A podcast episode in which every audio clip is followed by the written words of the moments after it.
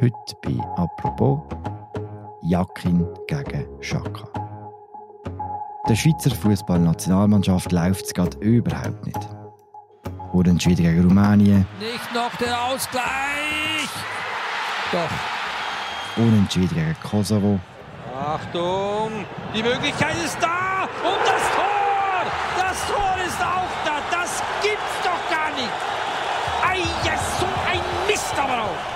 Unentschieden gegen Belarus.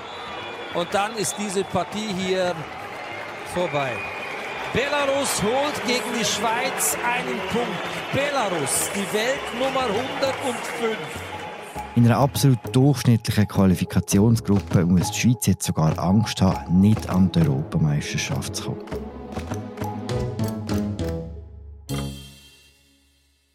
Im Zentrum dieser Krise stehen zwei Männer einer Seitenlinie. Für mich eine große Ehre, dass ich äh, diese Stelle annehmen darf. Das ist äh, nicht selbstverständlich und dass ich äh, mit großem Stolz dieses Land äh, vertreten darf. Und ein mit einer Armbandere mit auf dem Platz. Ich habe es geschafft. Und ähm, ich habe es geschafft, weil ich das, das Trikot mit sehr viel Stolz trage. Der Murat Yakin, der Trainer der Nazi, und der Granit Xhaka, ihr Captain, giften sich in aller Öffentlichkeit an. Wie lange kann das noch gut gehen? Und wer ist am Schluss am längeren Hebel? Das fragt heute Thomas Schiffle. Er ist Fußballredakteur bei Tamedia und regelmäßiger Gast bei der dritten Halbzeit im Fußball-Podcast. Heute ist er bei uns bei «Apropos» und steht bei uns im Studio in Zürich. Ich heiße Philipp Loser. Hallo Thomas. Guten Morgen Philipp, danke vielmals für die Einladung.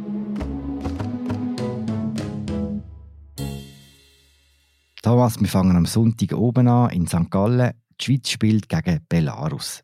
Sein Spiel hat sie 5 zu 0 gewonnen, jetzt führt sie 1-0. Eigentlich ist alles easy. Und dann einmal. Flanke ist gut und das Tor ist da. Yes, Marei. Die Schweiz kassiert den Ausgleich. Zweimal. Das kann nicht sein. Belarus führt gegen die Schweiz 2 zu 1. Dreimal. Oh mein Gott, da läuft einer allein aufs Tor Tor. Plötzlich sind die Belarussen 3-1 vorne. Was ist dort passiert? Eigentlich ganz viel. Die Schweizer sind überheblich geworden. Die Schweizer haben das Gefühl gehabt, wir haben, wie man so gut schweizerisch sagt, den Mist gerettelt. Ähm, das Schwerste haben sie hinter sich gehabt. Das Schwerste war das 1-0. Weil die Weißrussen betoniert haben wie verrückt. Und dann ist es oft nicht ganz so einfach. Das ist richtig. Das zu gegen so eine Mannschaft. Eben, man führt eins und man hat das Gefühl, man hat es gemacht. Lädt ein bisschen an, wird Vogelwild als Schweizer Mannschaft mit so einer Innenverteidigung so schlecht ausgesehen bei Konter. Das muss man ganz ehrlich auch zuerst einmal schaffen. Aber die Schweizer haben es also angebracht. Die Innenverteidigung, das heisst äh, Manuel Akanji, Stammspieler bei Manchester City, aktueller Champions League-Sieger. Fabian Scher, Stammspieler bei Newcastle United, einer aufstrebenden Macht im englischen Fußball, auch Champions League-Teilnehmer. Und die Weißrussen haben dreimal kontert und drei Goal geschossen. Ganz einfach. Am Schluss ist es ja noch einigermaßen glimpflich ausgegangen. Das kann man so sagen. Sie haben dann wenigstens in den letzten Minuten so etwas wie richtige Ehr gezeigt und haben sich nochmal zusammengerissen und man hat gesehen, dass der Murat Yakin nicht die allerglücklichste Aufstellung gewählt hat, wenn man sieht, wie sich dann den Zeki Amdouni und auch vor allem an den Endoi, wie sich dann die das Zeug reingerührt haben, was die für ein Tempo reingebracht haben. Das ist dann okay gewesen. Äh, man muss jetzt da nicht zu fest drüber jubeln, wegen diesen zwei Goal in den letzten paar Minuten, sondern das ist ja dann nichts mehr als gewisse Ehrrettung gewesen. Ein Unentschieden hat es gegeben, 3 zu 3. Ein Unentschieden hat es gegen Rumänien, ein Unentschieden hat es gegen Kosovo, alles gegen Gegner, wo man eigentlich das Gefühl hat, die Schweiz müsste sie schlagen Kann man sagen, die Nationalmannschaft ist momentan ziemlich schlecht. Sie ist bis zu den letzten paar Minuten gegen Rumänien, das ist Mitte Juni, gewesen, ist sie gut ist sie souverän unterwegs gewesen. Sie hat auch gegen Rumänien einen guten Match gemacht gehabt. und eigentlich ist ja ein Witz gewesen, dass sie dort nur 2-0 führt. Aber dann passiert irgendetwas Unerklärliches. Sie lassen sich einmal verwünschen, sie verlieren schon die Nerven, der Jacking wechselt falsch aus, er macht das Coaching, das völlig unverständlich ist in dem Moment. Die Schweizer sind wirklich ab der Rolle. Und von dem Moment weg ist etwas verloren gegangen, ist eine Selbstverständlichkeit verloren gegangen. Es ist eigentlich phänomenal, wie wenig das es braucht, dass es so weit ist. Dann kann man auch daraus schließen, dass das alles vorher vielleicht gar nicht so gefestigt war. Jedenfalls kann man das so wirklich wie zeitlich festmachen. 89. Minute gegen Rumänien, dort ist etwas äh, kaputt gegangen. Das eine ist ja sportlich, das andere ist, was denn jeweils nach diesem Spiel passiert auf dem Platz vor dem Mikrofon von der Reporterin und von der Reporter, hat man jetzt auch das mal wieder gesehen, am Sonntag zu oben in St. Gallen, wo der Murat Yakin gesagt hat, dass gewisse halt gemeint haben, wir gönnen in dieser Gruppe alles. Das war ein sehr direkter Seitenhieb, oder? Er hat gesagt, andere Leute haben gesagt. Andere Leute, andere, okay. ja, und, und wer hat er gemeint mit dem? Ja, er hat ja im Prinzip einen gemeint, weil es hat ja einen hat das Ziel ausgerufen, 10 Siege. Und das war der Granit Xhaka. Ich meine, wir kennen den alle, er geht ja an eine Weltmeisterschaft zum Weltmeister werden und zum nicht irgendwie äh, Ferien machen.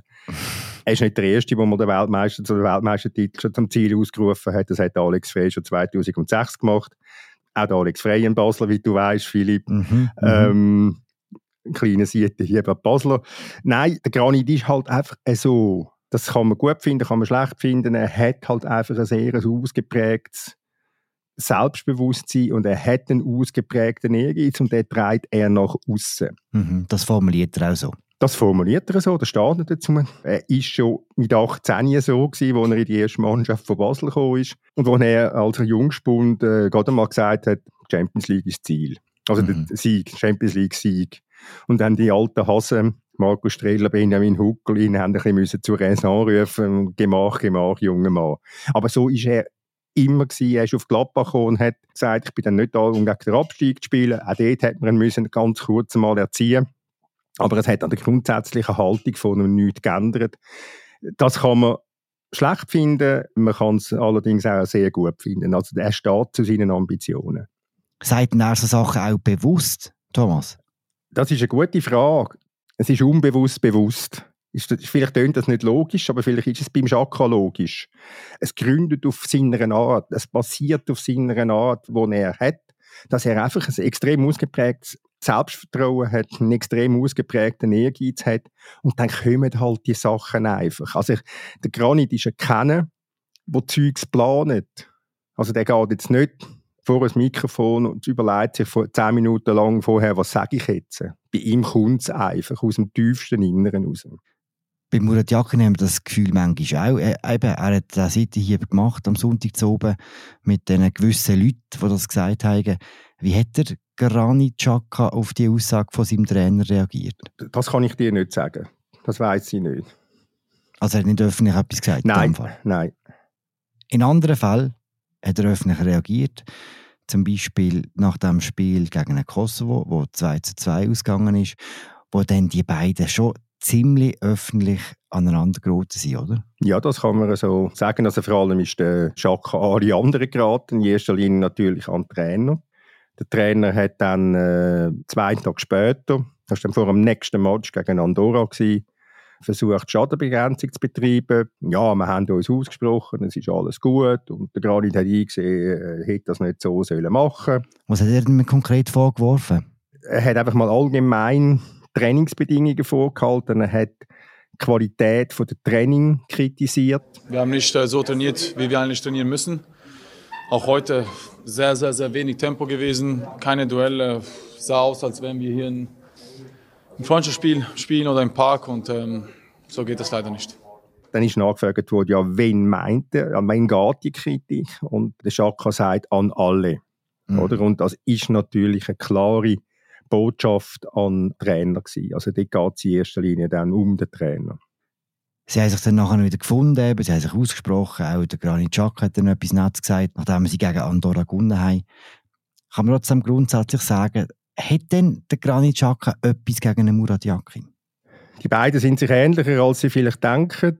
Es ist die Überzeugung verloren gegangen bei wichtigen Spielern, angefangen beim Xhaka, dass der der Jakin der, der richtige Trainer ist. Die Spieler kommen aus internationalen Grossvereinen, sie vergleichen, oder? Schaka schwärmt vom Arteta bei Arsenal, er schwärmt vom Alonso bei Leverkusen, der Sommer schwärmt jetzt vom Inzaghi bei Inter Mailand. Noch einer, Fabian Scher, sagt, Eddie Howe bei Newcastle ist mein bester Trainer von der ganzen Karriere. Es kommt der Kennen und sagt, der Murat Yakin ist dann übrigens der beste Trainer, den ich je hatte in meiner Karriere. Also sie vergleichen Sie stellen Ansprüche. Sie vergleichen Trainingsqualität im Verein, sie vergleichen Trainingsbedingungen vom Verein, sie vergleichen die Qualität der Mitspieler, sie vergleichen natürlich dann eben vor allem auch den Trainer. Und da sehen Sie offenbar, offensichtlich, gewisse Unterschiede. Und das wirkt sich dann halt aus und dann fangen halt so kleine Spiele an. Die Spiele kennt der Jakin selber natürlich auch. Die hat er selber betrieben als Spieler, wo er noch Spieler war. Und der Granit tickt ähnlich wie der Jakin. Und darum gibt es dann halt, äh, wenn zwei ähnlich funktionieren, dann gibt es halt dann möglicherweise einen Konflikt. Wie ist denn umgekehrt? Hat der Murat Jakin auch ein explizites Problem mit dem Granit Xhaka? Der Jakin ist als Trainer so, dass er immer das Gefühl hatte, er müsse den stärksten Spieler in einer Mannschaft nehmen und an dem zeigen, dass er der Chef ist. Hm. Ein klassisches Beispiel war mit dem Alex Frey beim FC Basel. Natürlich ist der Alex Frey dort am Ende gegen das Ende seiner Karriere und nicht mehr auf dem absoluten Top, aber trotzdem ist Alex Frey. Und Alex Frey war ganz vieles in seiner Karriere, nur nicht den linken Flügel. Was macht die Hakin? Er stellt ihn an den linken Flügel. der Murat hat sich auch in Luzern äh, nicht gescheucht, seinen Brüder, den Hakan, halt einmal draussen zu lassen. Er hat es bei Spartak Moskau gemacht mit dem stärksten Spieler dort. Er hat das immer gehabt. Er hat immer als Trainer wollen zeigen, dass er der Chef ist. Also er hat wirklich richtig zum Ausdruck gebracht. Das hat er bei GC auch gemacht, wo er kurz Trainer war und hat dort über die Schrauben überdrüllt und darum ist er dann auch gescheitert. Das ist sicher seine Schwäche, die er hat. Ist das eine erfolgreiche Strategie?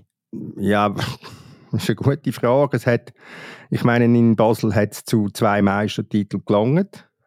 Man kann allerdings auch sagen, dort bei Basel, die, sind so stark gewesen. Der Verein war so überragend geführt gewesen. Du, der Bernhard Häusler und der Georg Heitz, Präsident und Sportchef, dass, äh, ich habe das denen schon gesagt, selbst ich könnte Trainer sein und ich würde meistern. Sie haben es natürlich in Abrede gestellt, ist ja klar. Begreiflicherweise, mir fehlen die Qualifikationen. Nein, aber das ist jetzt ein bisschen überspitzt formuliert, aber der, der Verein ist so gut aufgestellt gewesen. Und sie haben halt dann einfach auch das Gespür bekommen, dass irgendetwas mit dem Jakin nicht dauerhaft haltbar ist. Mhm. Und darum haben sie ihn dann auf dem Höhepunkt eigentlich nach einem Meistertitel haben sie ihn entlassen.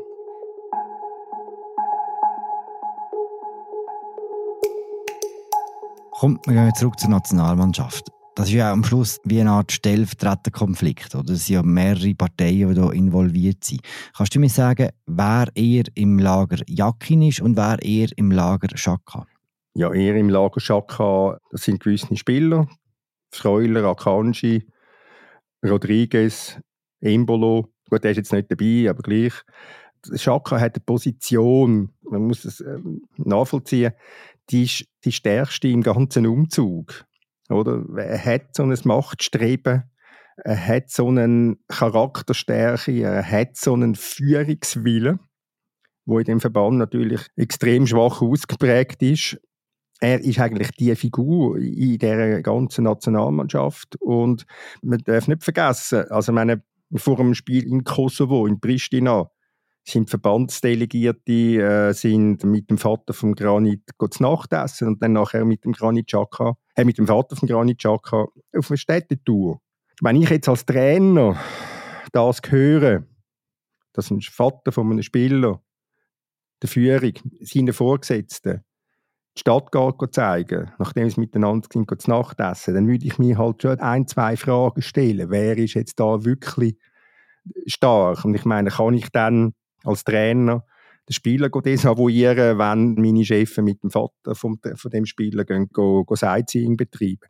Das ist schon, man kann nicht sagen, ja, das ist ja lächerlich, aber es zeigt halt die ganze Sensibilität von dieser Geschichte und auf der Seite vom Jakin, ja, das sind seine, seine nächsten Mitarbeiter vom Staff, aber äh, nicht ausgeprägt, denke ich, äh, sind sicher nicht die wichtigen Spieler auf seiner Seite. Das heisst, der Schaka, der neu auch Rekordnationalspieler ist, zusammen mit dem Heinz Hermann, ist am längeren Hebel. Ja, ganz einfach, mit Ausrufezeichen. Was macht so ein Konflikt mit einer Mannschaft? Ja, du siehst es ja. Äh, du siehst es, dass die Mannschaft keine Ausstrahlung mehr hat, dass die Mannschaft relativ schnell zerbröselt, dass sie ihre Aufgaben nicht mehr bis zum Ende erledigen. Eben gegen Rumänien in den letzten paar Minuten zwei Goal, in Kosovo in der 94. Minute ein Goal, jetzt da 1-3 in Rückstand geraten gegen das Nummer 105 von der Welt. Also ich meine, das muss man auch zuerst einmal schaffen. Die Mannschaft ist ja keine, keine Einheit mehr. Wirklich nicht, nicht mehr das, was sie, sagen wir mal, Anfangsqualifikation noch war sind so Hahnenkämpfe und so öffentlich ausgesagte Konflikte nicht sehr normal im Fußball, wo, ja, wo man ja weiß, dass sehr viele, sehr große Egos äh, aufeinanderprallen? Das ist, das ist absolut richtig. Das ist es so. Vielleicht, äh, ich sage mal, wir sind möglicherweise als Journalisten nicht ganz unglücklich, dass es so ist, aus wissendem Eigennutz. Das ist ja, das ist ja klar. Ich meine, du siehst einfach auch wieder einmal an dieser Nationalmannschaft, wie die interessiert, was sie, wie sie emotionalisiert das ist halt schon die Mannschaft vom Land und das, das interessiert einfach die, die meisten Leute verfolgen die Mannschaft oder es gibt nicht mehr Leute, die eine Mannschaft verfolgen wie die, wie die Nationalmannschaft in der Schweiz, so muss ich sagen. Und da werden halt dann einfach auch kleine Sachen, kleine Befindlichkeiten werden dann halt einfach automatisch ein bisschen grösser, als vielleicht müssten sein. Weil, wenn ich noch einen Satz darf sagen, Philipp, ich meine, wenn wir jetzt die ganz nüchternen Fakten anschauen, Murat Yakin hat die Nationalmannschaft an die WM gebracht. Er hat mit ihrer Nations League äh, die Stärkeklasse angehalten. Er hat sie nachher an der WM in Achtelfinal geführt. Und jetzt ist er nach sieben Spielen in dieser Qualifikation für die EM 2024 noch ungeschlagen. Also die reinen Fakten sprechen für ihn. Und trotzdem zeigt die ganze Aufregung, wie emotional das, das Thema halt einfach ist, wenn, wenn eine Entwicklung in die falsche Richtung geht, wie es bei dieser Mannschaft halt einfach ist. Du sagst, das Resultat stimmen auf eine Art, wenn man es ein bisschen weiter weg schaut. Äh, ist das der Grund, warum halt immer noch Trainer ist, auch wenn der Granit Xhaka, wie du es jetzt sehr plastisch äh, erzählt hast, am viel längeren Hebel sitzt? Ja, ich meine, er hat ja den Einbruch wenn man jetzt das vielleicht so hart will nennen, der hat ja im, im Juni eingesetzt. Und jetzt haben wir Oktober. Also das ist ja erst vier Monate und so schnell tut ein Dampfer wie ein Fußballverband nicht reagieren und den Kurs wechseln. Und es ist klar, man tut jetzt das Thema mal aussitzen und man wartet jetzt mal noch vier Wochen oder fünf Wochen ab, dann ist die Quali vorbei mit den letzten drei Spielen, sofern es drei Spiele sind, wenn Israel überhaupt noch äh, antritt in dieser Qualifikation. Und dann entscheiden wir, aber dann muss man auch entscheiden. Das ist dann, also dann ist dann die Schonfrist für den Verband äh, vorbei, weil man kann das Thema nicht weiter aussitzen. Man muss entscheiden, wie sieht die Zukunft über den Sommer 2024 aus. Also wir gehen immer davon aus, die Schweiz qualifiziert sich für die EM und sonst, wenn sie sich nicht qualifiziert, dann hat sich das Thema eh erledigt. Mhm. Magst du eine Prognose? Will ich, will er meinst du, wir Europameister werden, oder was? nein, ist mir schon klar, wegen dem Jakin, ob er bleibt oder nicht. Genau. Ich würde sagen, nein, er bleibt nicht. Auf das sind die behaften. Danke, Thomas. Ich bin ein grossartiger Prognostiker, darum äh, wird auch das stimmen. Sehr gern geschehen, Philipp. Nochmal vielen Dank für die Einladung. Das war sie. Unsere Folge mit dem Thomas Schifferle, dem Fußballredakteur und Gast regelmäßiger von der dritten Halbzeit über das Verhältnis von Murat Yakin und dem Granit Xhaka und der Schwäche von der Fußballnationalmannschaft. Seine Berichterstattung, auch Analyse zum Thema, tun wir sehr gerne verlinken im Episodenbeschrieb. Und wir hören uns dann morgen wieder. Danke fürs Zuhören. Ciao zusammen.